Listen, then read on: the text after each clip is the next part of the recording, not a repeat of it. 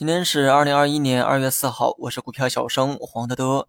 最近的行情啊，总是那么刺激。除了碰运气的人之外，这种行情呢，最能看出谁是老油条，谁是嫩豆腐。行情不好啊，亏钱呢倒也正常哈。但你亏的钱比市场跌得多，就得找找原因了。另外呢，恭喜茅台市值再创新高。虽然中午的时候啊就已经调侃过，但每次看到茅台呢，还是忍不住多说两句。茅台呢，全天大涨百分之六左右哈。对于市值逼近三万亿的公司来说，这个涨幅啊实在难得。抱团抱的呢是死死的，只要没人出来，股价除了横盘就只有上涨。涨到现在呢，股价都两千三了。别说机构抱团，散户想进去凑个热闹都费劲。买一手茅台就得二十三万，那么高股价形成了一个天然的屏障，把很多散户啊挡在了外面，只能看着它越涨越高，越高越买不起。不说了，说多了都是泪。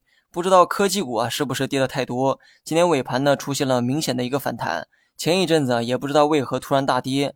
有人说是基金经理年终奖七千万的消息形成了利空，也有人说啊是因为估值太高。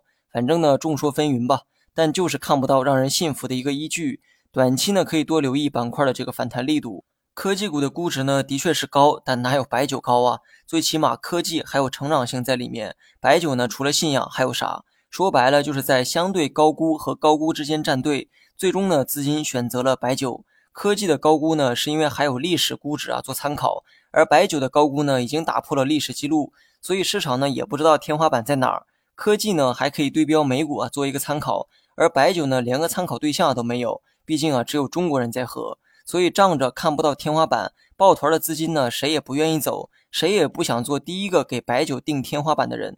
所以白酒短期涨到哪儿根本就猜不出来，但是长线呢还是要规避估值太高带来的风险。那么最后呢说一下大盘，盘中呢是大幅的跳水，最低呢摸到三四六五点，那么距离三四四六仅差十九个点。午后呢我也选择了补仓，没有为什么，就是按照纪律执行罢了。我以为午后啊会是横盘止跌的走势，没成想会反弹这么多。补仓的原因呢，我昨天啊也说过，靠近三四四六点就可以考虑补仓。包括今天中午啊，我也在微博说过这话。